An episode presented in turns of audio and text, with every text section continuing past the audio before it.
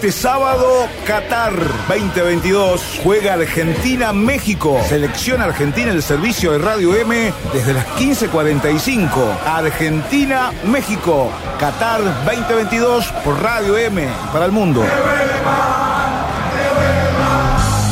13.47 en la capital santafesina. Bueno, áspero como rodilla de tu cura. Los muchachos dicen gol de Ecuador. De Ecuador. Ahí Pervis, Estupiñán, el, El- lateral izquierdo. El equipo de Gustavo Alfaro, ¿eh? Sí. Para En el último segundo del primer tiempo, el tiempo adicional, Carlitos. Ahí lo eh, ¿Lo escuchábamos a Scaloni. Lo tengo en línea Sergio Verdirame desde México. Querido Sergio, ¿cómo estamos? Todo muy bien, nada más una queja. Me cantaste el gol antes que yo lo viera acá. Ah. Bueno, ya lo anularon, parece. Sí, lo anularon, parece. Estoy viendo la tele en volumen bajo para esperarle a ustedes y escucho que cantan el gol y digo, estoy atrasado acá. ¿Cómo estamos? A ver, estaba mirando a ver si quién, quién estaba. No lo toca el jugador. ¿eh? Pero. O sea que no lo, no lo cobró. No lo cobró. No. No, no lo cobró. No lo cobraron. ¿Cómo No, están no. ustedes? ¿Todo bien? Pero muy bien, Bien. muy bien. Eh, ¿cómo, ¿Cómo está México en este momento? A ver, igual que Argentina, yo no creo que en eso seamos muy diferentes los argentinos a los mexicanos porque se vive el fútbol intensamente y, y como yo dije el otro día y no me bajo de ese, ca- de ese barco, Mm. el resultado de Argentina fue malísimo para Argentina, pero también fue malísimo para México y para Polonia. Mm, Sí, sí, seguro, seguro. Eh, ¿vos, ¿Vos estás en manos libres? Ahí tenés el Eh, celular. yo estoy, sí, en manos libres. A ver, eh, acomodate bien, normal, eh, escuchame por el... O, o si no estás haciendo otra cosa o estás con... Vos me decís.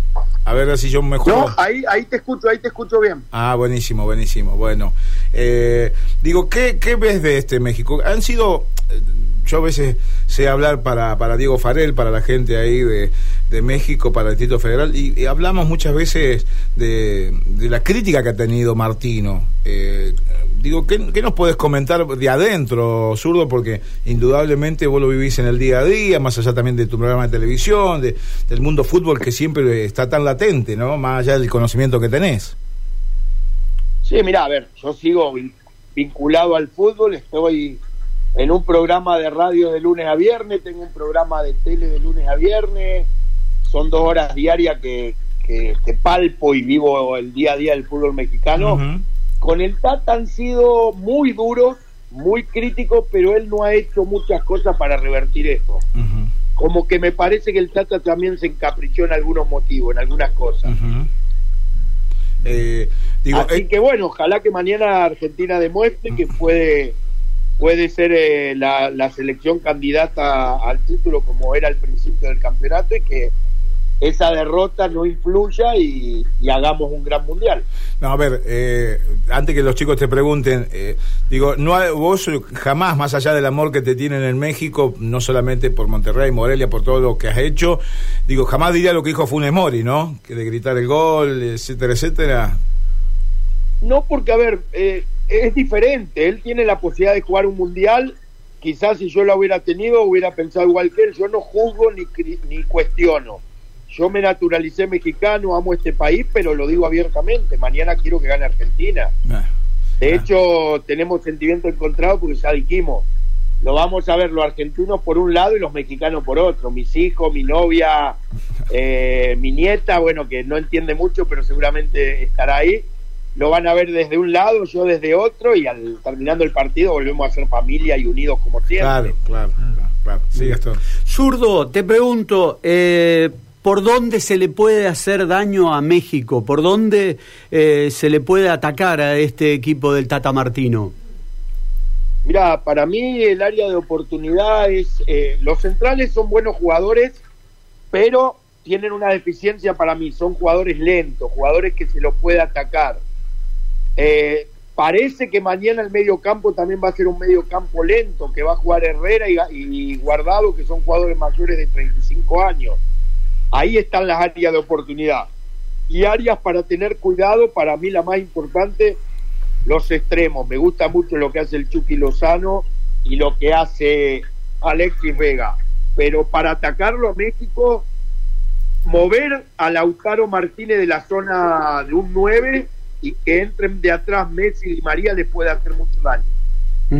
¿Lo ves, a ver, como futbolero que sos, eh, pensando en Argentina, como una posible variante también? Vamos a suponer que el partido está muy cerrado eh, a Julián Álvarez, que es uno de esos jugadores que sabe entrar y salir del área.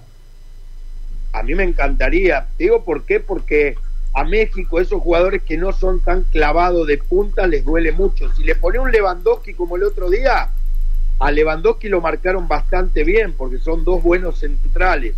Pero seguramente en el tema de, marcar y todo a, a un jugador argentino con esa movilidad puede podemos ver un cambio notorio. Zurdo, ¿en qué se encaprichó Martino que decías al inicio?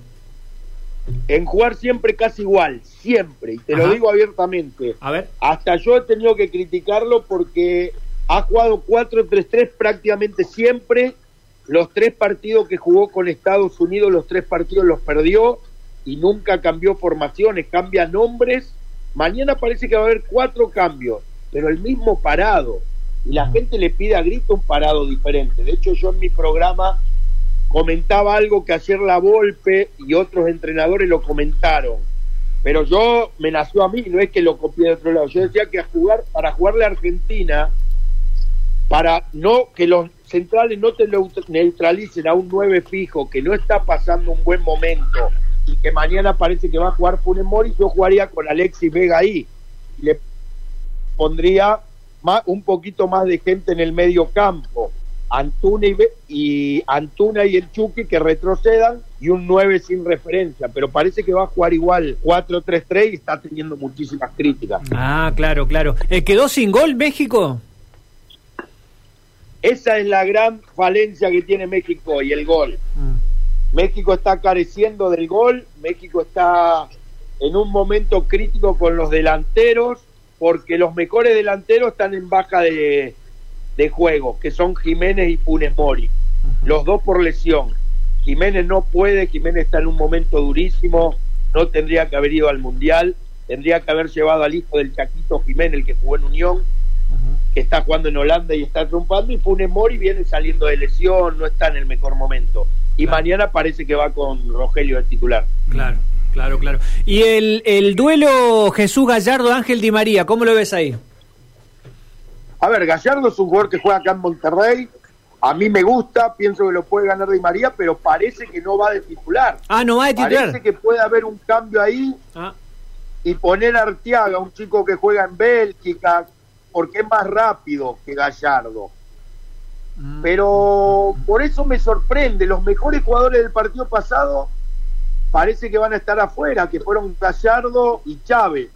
Fueron los que más me gustaron a mí junto con Álvarez y parece que dos de esos tres van para afuera. Eh, hoy, eh, cuando estábamos hablando un poquito de, México zurdo, eh, y, y vale muchísimo tener, tener tu palabra y este cuestionamiento, porque, porque el Tata, como decís vos, se ha encaprichado de jugar siempre con, con el mismo sistema. Eh, nunca, por lo menos, yo lo he visto eh, especular al Tata Martino. Y mañana es un partido que por momentos podría especular con los nervios de Argentina. A Argentina no le queda otra que ganar. Eh, el empate ya es poner en una situación muy complicada para la última fecha. ¿Crees que esta vez puede llegar a ser la excepción y el Tata pueda especular un poco? Tendría que hacerlo, porque lo que vos decís es totalmente correcto. Yo ayer en mi análisis que hice en Televisa, para Televisa Univisión, para Miami, yo decía que Argentina le va a pesar el tema psicológico. Si Argentina el primer tiempo no termina ganando, va a ser un partido durísimo. Pero se puede abrir la posibilidad de que Argentina haga gol pronto y cambia todo. Entonces, eh, lo que vos decís es correcto. Para mí México tiene que especular un poco. Hay una estadística en este mundial. Siete partidos van que termina 0 a 0 el medio tiempo. Ayer todos los partidos terminaron 0 a 0 en el medio tiempo. Entonces, ¿por qué no especular que México aguante y el segundo tiempo el que tiene la obligación, el dolor de cabeza y la presión es Argentina? ¿A qué hora? A qué Ojalá hora- no me Ah, sí. escuchen, pero bueno, lo digo así. Sí, sí, sí. Está bien. Es- eh, Zurdo, mañana, eh, ¿qué horario? ¿Previa? ¿Haces previa mañana? ¿Tranqui? ¿Vas a estar solo o algún argentino te va a acompañar? No, no, voy a la casa de mi hermano Gustavo, lo vemos puro argentino. No vea que van a comer empanadas, ¿no? Dividir la familia y lo vamos a ver ahí, lo vamos a, a vibrar.